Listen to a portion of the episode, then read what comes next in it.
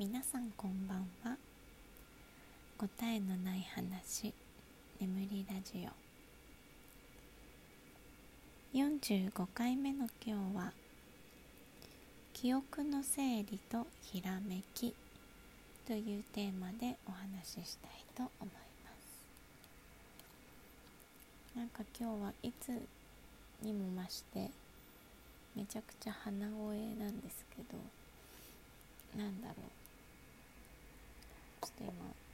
声してみて自分でびっくりしちゃっためちゃくちゃ鼻声と思ってということでちょっとタイトルコールがいつもよりゆっくりになりましたがはい。えっと記憶の整理とねひらめきについて話していこうと思います。うん。私の思考癖の一つでもあるんですけど記憶の整理をするとひらめきが結構あったりするんですよね。でその記憶の整理っていうのはだいたい誰かに、えー、説明している時だったりします。自分がもうすでに知っていることを、え、改めて頭の中で整理しながら相手に伝えるっていうのをした時に伝えながら自分であなるほどなって思ってそこにひらめきが起こることが多いんですよね。で一人で考えてても気がつかないんだけれども、えー、人とのね対話の中で特にこう、えー、説明するっていう、うん、スタイルになった時にひらめきやすいと私は思っています。でなんでねそれを今日話そうかと思ったかっていうと、あのー、最近ねえー、暇暇まあ暇は暇なんですけどいつも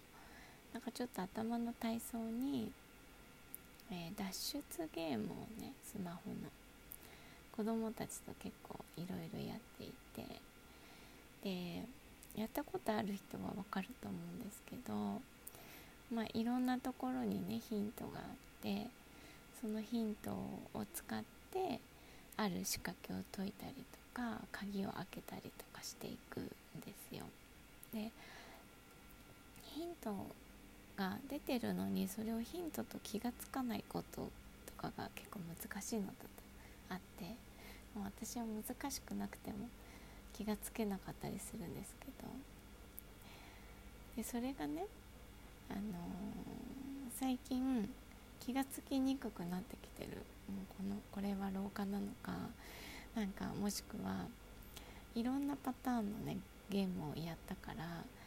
先入観が出てくるんですよ。なんかここはこうやって特に違いないみたいな昔のねあの記憶でやったことあるやつとかで前はこんな感じだったみたいなね。で思い込みでその思い込みが外れなくてあの全然ヒントに気がつかないっていうパターンが最近多くて。ちょっとあれですねスコトーマが外れるとかに似てますけどあのその時にあの次女にね娘にね聞くんですよ。であ説明するんですよ。途中から、えーと、娘にちょっとこれ見てって言ってで今までの経過とかを話してこれがね終わっててねとかここにヒントっぽいのがあるけどわかんないんだよねとかって説明していくと途中で自分で見てえこれじゃんみたいな 気づきがあって次女は聞いているだけっていうね説明して自分で分かってしまって別に次女じゃなくても OK みたいなパターンが結構あるんですよね。もうどうしても分かんないやつはね次女に解決してもらっちゃうんですけど。めちゃくちゃひらめきのある子で。私より断然早いので。どうしてもできない時はヒントを見ずに次女にお願い してるんですけどね。うんそうそういうのもあってやっぱりこう人に説明する時って私の中では一番記憶の整理ができるでえっ、ー、とその説明するってことはちょっとこうまあ客観視みたいな感じになりますけどちょっと見方が変わるんですよね見る方向がっていうか、うん、そこから気づくことってやっぱりたくさんあるなって思いました。ゲームをしながらね。あのやっぱり私は誰かにこう話したりとか、えー、説明したりとかそういうことをすると、うん、きっと脳もすごくあの活動するしそこからね新しい考えとか